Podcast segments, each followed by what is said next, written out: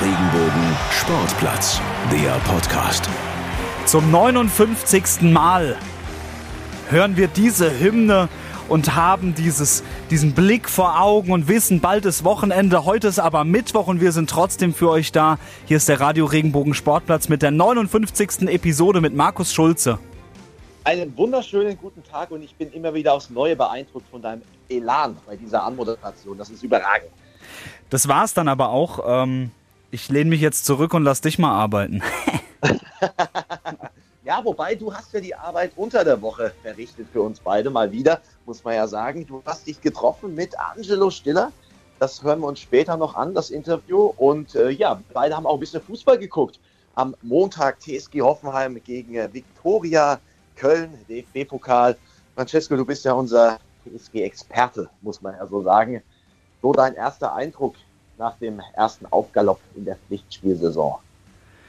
Ähm, mein erster Eindruck ist, dass es mich nicht sonderlich überrascht hat, wenn ich ganz ehrlich bin, dass man ähm, in die Verlängerung gegangen ist. Nicht, weil ich der TSG das nicht zutraue, das auch in 90 Minuten zu lösen, aber es ist einfach die Geschichte, die schon davor gezeigt hat, dass eben die TSG Hoffenheim in der ersten Pokalrunde gegen unterklassige Vereine gerne mal ähm, es ein bisschen spannender macht, als sie es äh, machen müssten.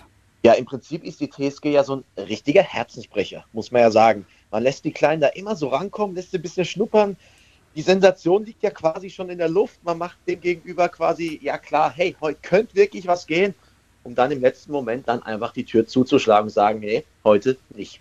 Ein Markus Schulze als Verein. Herzensbrecher. Wow. äh, das stimmt so nicht, das möchte ich korrigieren. Ja, da lachen auch nur wir beide. Richtig. so.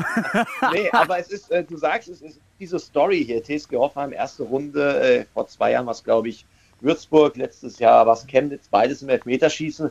Jetzt schon nach der Verlängerung, also man macht ja Fortschritte da drüben in Kraichgau und man muss ja auch sagen, es war alles in allem auch ein verdienter Sieg. Aber auch Chapeau vor Viktoria Köln. Ähm, sehr, sehr gute Leistung, sehr couragierte Leistung, die sich auch nicht nur hinten eingestellt haben, sondern auch mal ein bisschen vorne den Druck aufgebaut haben, auch versucht haben, viele fußballerische Lösungen zu finden. Also das war schon eine sehr, sehr gute Leistung für einen Drittligisten und die TSG hätte das, wenn wir jetzt mal ehrlich sind, auch schon nach 90 entscheiden müssen. Ähm, so war es dann aber auch nicht und deswegen, ja, wurde noch ein bisschen mal locht, aber so ist es dann halt. Ja, so ist es dann halt, da hast du vollkommen recht. Es ist halt, ähm, also spielerisch ist es ja keine Frage gewesen. Ich meine, auf der anderen Seite haben natürlich auch insgesamt zwölf Spieler gefehlt und darunter waren ähm, auch äh, ein Oliver Baumann, ähm, ein Florian Grillitsch.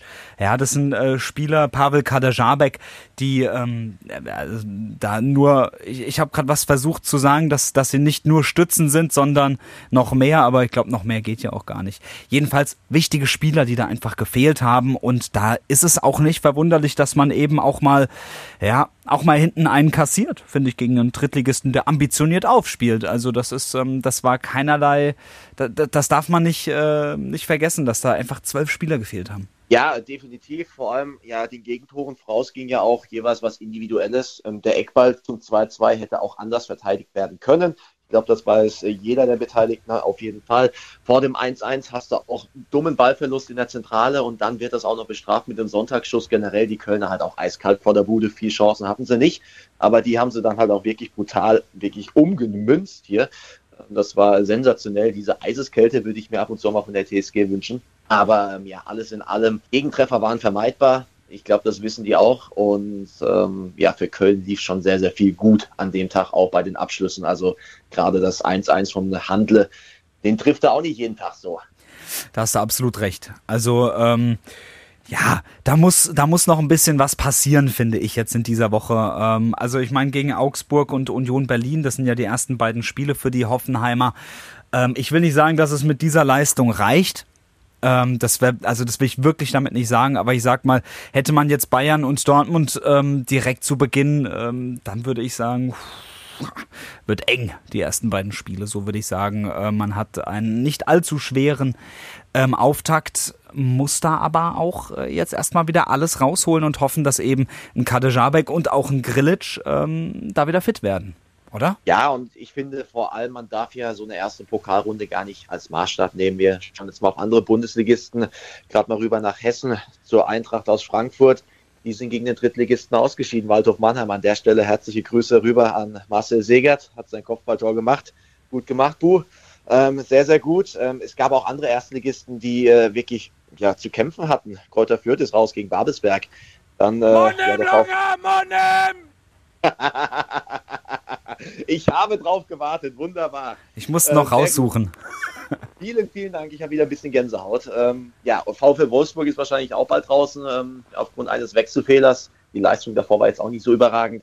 Also das ist normal, dass man äh, in der ersten Pokalrunde noch ein bisschen stolpert. Und du sagst es ja auch, es ist für den Underdog das Spiel des Lebens gefühlt oder das Spiel der Saison. Und die gehen da natürlich nochmal mit einem ganz anderen Mindset rein als ja die gestandenen Profis der ersten Liga, die versuchen, diese Pflichtaufgabe irgendwie ja, zu erfüllen, ohne zu stolpern. Ähm, also da kann schon viel zusammenkommen. Deswegen würde ich das Spiel jetzt gegen Köln gar nicht so als Maßstab nehmen.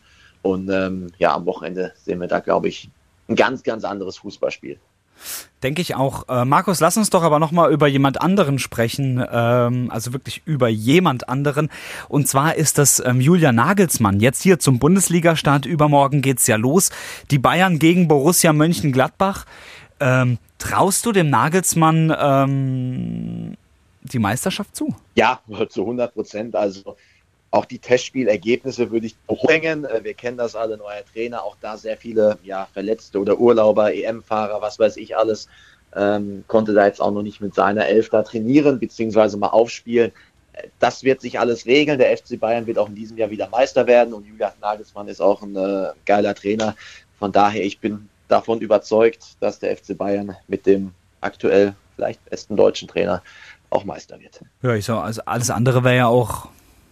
Ja, also äh, ja, er muss ne? Meister werden. Ähm, das steht natürlich auch fest. Ansonsten äh, weiß ich nicht, ob er im Sommer dann noch beim FC Bayern angestellt ist. Aber ich bin da absolut überzeugt davon, äh, der strahlt schon so eine Souveränität aus. Ähm, natürlich auch eine Fachkenntnis. Und von daher, ja, ich bin gespannt, wie er mit den Spielern umgehen wird. Aber auch das, äh, wenn ich da sehe, dass ein Thomas Müller schon rumflaxt auf Instagram und seine Zehennägel da postet und sagt, hey, ich muss zum Nagelsmann. Also das scheint ähm, ja ein guter Umgang da zu sein. Der weiß, wie er die anzupacken hat. Von daher, ich mache mir um Julian Nagelsmann keine Sorgen. Ich finde es ja immer so, ähm, so interessant, wenn man ähm, vor der Saison irgendwelche Tipps abgeben kann, abgeben soll. Ähm, ich finde jetzt darüber zu sprechen, wer Meister wird, ja, okay. Ähm, ich habe mir überlegt, was Neues ähm, einzuführen und dich ein bisschen zu überraschen.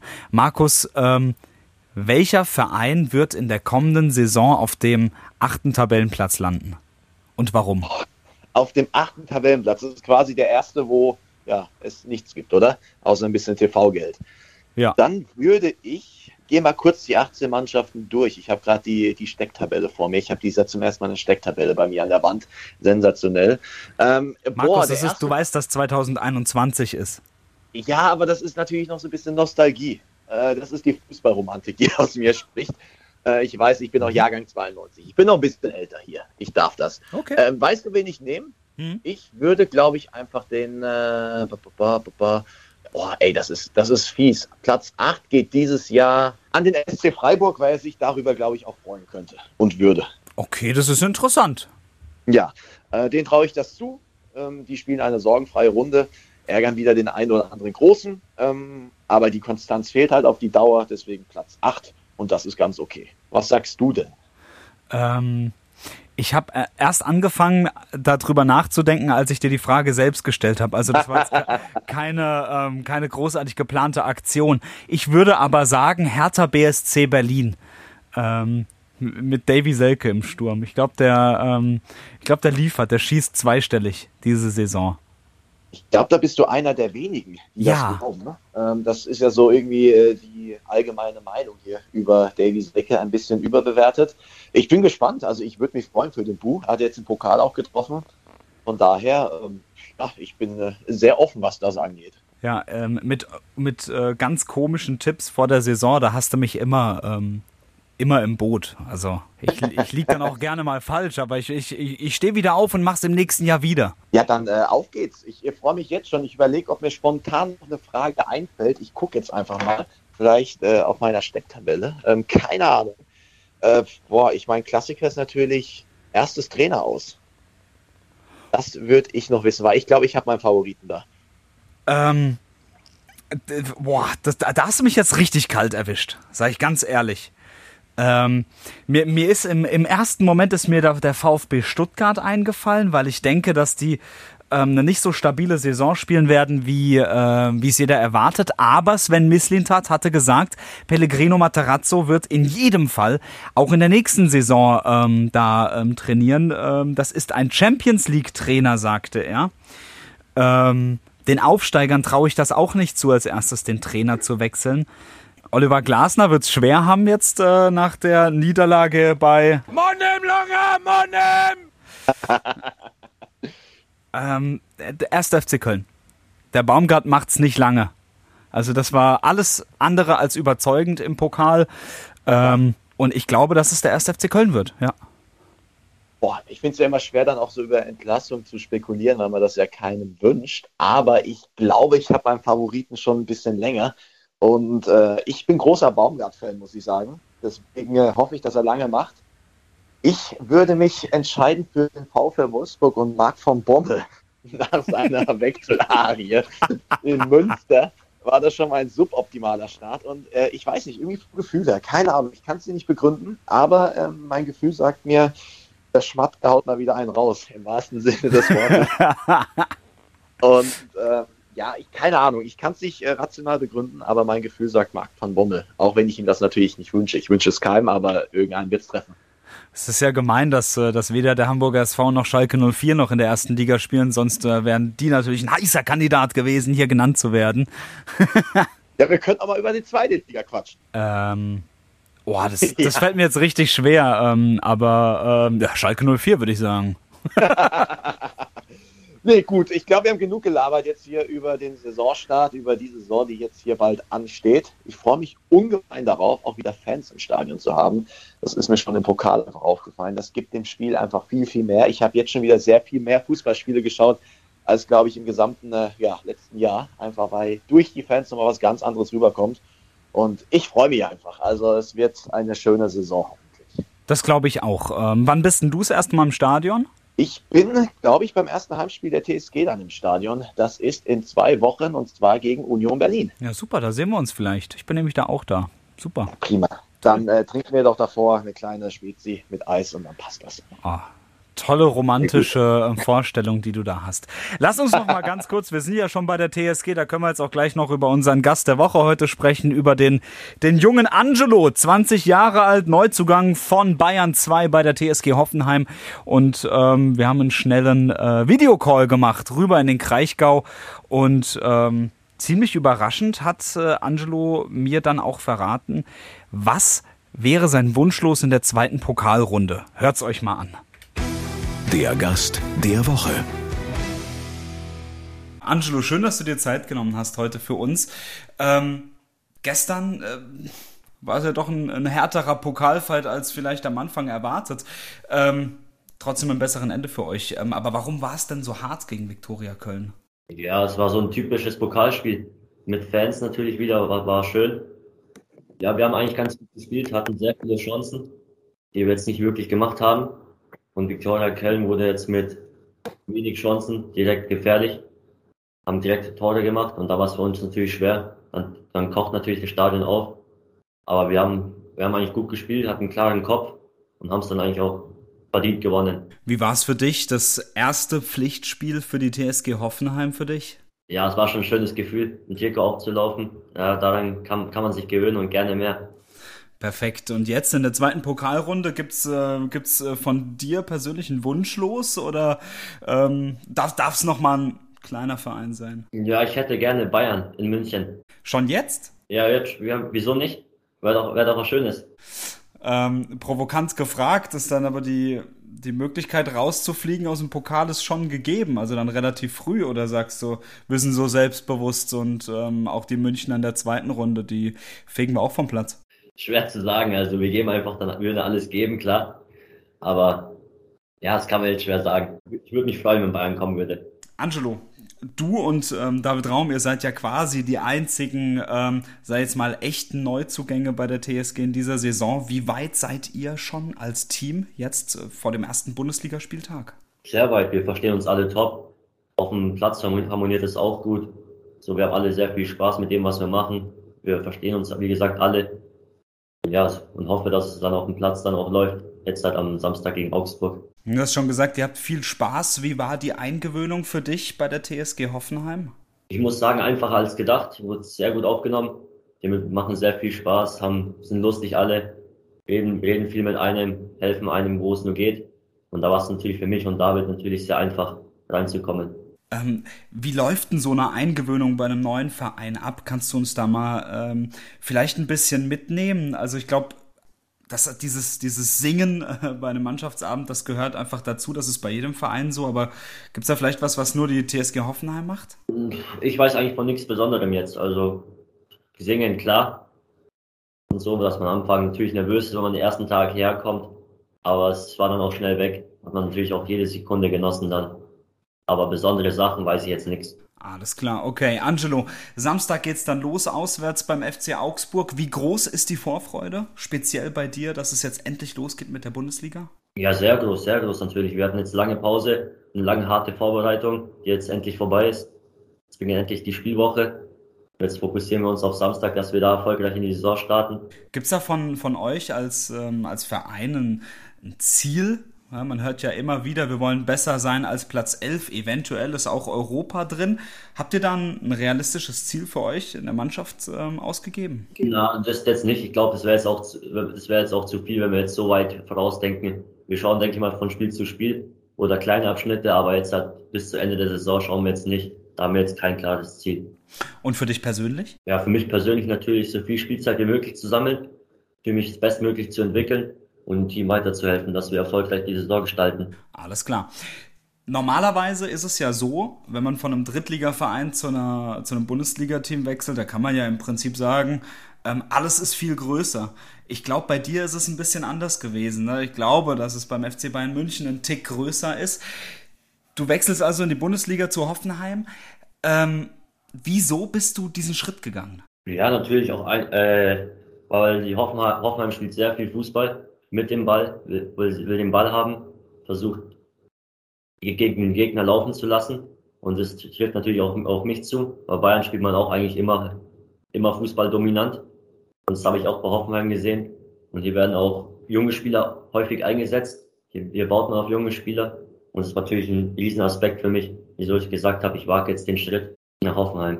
Okay, das ist, das ist ja auch schon ein, ein mutiger Aspekt, sage ich jetzt mal auf jeden Fall. Ähm, ich habe dich jetzt einmal auf dem Platz gesehen, leider nur über Sky ähm, gestern Abend. Ähm, persönlich bist du auf jeden Fall noch ein, für mich ein komplett unbeschriebenes Blatt. Vielleicht kannst du uns ein, äh, ein kleines Porträt von dir geben. Was bist denn du so für ein Typ? Neben dem Platz sehr viel, sehr viel, mache ich sehr viel Spaß. Genieße die Zeit mit Freunden, mit der Familie, so wo es nur geht. Zock auch gerne mit den Freunden, also wie jeder andere, denke ich wahrscheinlich. Genieß, genieß die Zeit einfach die freie Zeit, die wir hier haben. Und auf dem Platz versuche ich, den Ball zu haben, den Mitspielern zu helfen, mit ein paar Spielen zu kommen, aber auch defensiv natürlich zu arbeiten, jeden Zweikampf gewinnen zu wollen. Und denke, ja, das bin ich eher als Typ. Du hast ähm, dich äh, in der Vorbereitung im Trainingslager, was glaube ich, hast du dich auf jeden Fall schon mal den Fans gestellt, den Fragen der Fans gestellt und du hast gesagt, du machst ganz gerne in deiner Freizeit, ähm, also nee, wie, wie sagtest du, der perfekte Tag sieht für dich aus, ähm, Netflix und Zocken.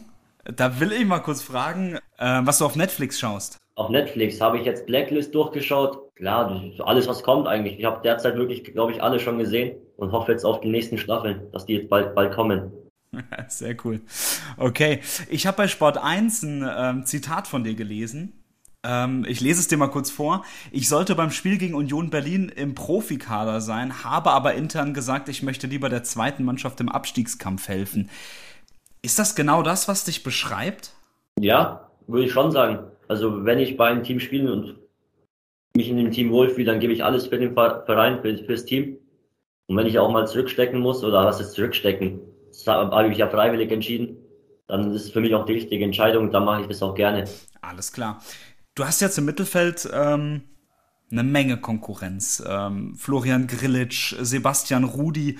Ähm, sieht man diese, dein, deine Mitspieler in dem Sinne eigentlich als Konkurrenten oder ist das eher ähm, Mitspieler, von denen du lernen kannst? Ja, ich würde eher sagen, Mitspieler, von denen man lernen kann. Die haben schon viel erlebt im Fußball und wissen, worauf es ankommt, können mir Tipps geben und ich schaue mir auch sehr viel von denen ab, wie sie in den einzelnen Situationen reagieren. Und dann versucht man dadurch von jedem was mitzunehmen und Schritt für Schritt besser zu werden. Ähm, dein aktueller Trainer Sebastian Hoeneß, der sagte über dich, dass du ein Spiel lesen kannst und in der Lage bist, ein Spiel zu diktieren aus der Sechserposition. Ähm, ich habe ähm, in einem anderen Interview über dich gelesen, dass du äh, früher gerne auf der 10 gespielt hast, aber eigentlich ähm, fandest du das nicht so cool, dass du zurückgeholt wurdest. Wo ist denn jetzt eigentlich dein Platz, wenn du es frei entscheiden könntest? Ja, jetzt würde ich sagen, natürlich auf der 6. Damals hätte ich eher doch 10 gesagt. Aber für die 10, da, da fehlt mir doch ein bisschen mehr. Und auf der 6 fühle ich mich jetzt schon wohl. Habe jetzt auch einige Jahre auf der 6 gespielt und denke, dass ich da am besten reinpasse. Ja. Und warum passt du da am besten rein? Ja, weil ich einfach gerne mit dem Ball, sehr, sehr gerne den Ball habe, sehr gerne mit dem Ball spiele.